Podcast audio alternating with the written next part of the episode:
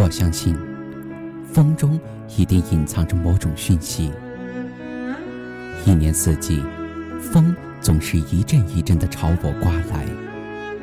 我不知道他想告诉我一些什么，但我相信，风中一定有些什么是我不知道的。我曾经牵着一个女孩的手，在旷野里听风。我告诉她。风中有一个承诺，一个永远和爱有关的承诺。但是女孩没有听见，她后来离开了我。再后来，我想那个承诺不是风的，而是我的。女孩听不见的其实是我的承诺。很多年后，我突然有些后悔。也许所有的承诺。都不应该放在风里。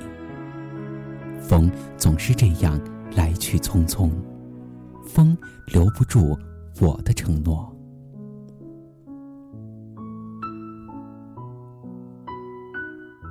风永远不告诉我，它什么时候来，又什么时候走。我常常在寂寞的夜里打开窗，凝视着无边的黑夜。我知道。夜的深处，风一定在遥远的某个地方传递着消息。有时，风也会来到我的窗前。他悄悄的以为我不知道，但是，飘动的窗帘泄露了他的行踪。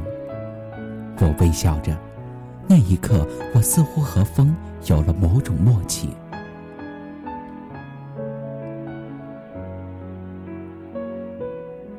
我相信，一定有一阵风是从故乡吹来的。于是，风把我带回了故乡。我看到了故乡的老屋，我还看到了外婆，她满头的白发，满脸的皱纹。我叫着外婆，她紧紧地握着我的手，仿佛怕我会逃离。她知道，是风将我带来的。怕的是，我也会像风一样的离开。风把外婆吹老了，风把故乡的土房子吹老了，风把乡音也吹老了。我永远不知道，风的力量到底有多大。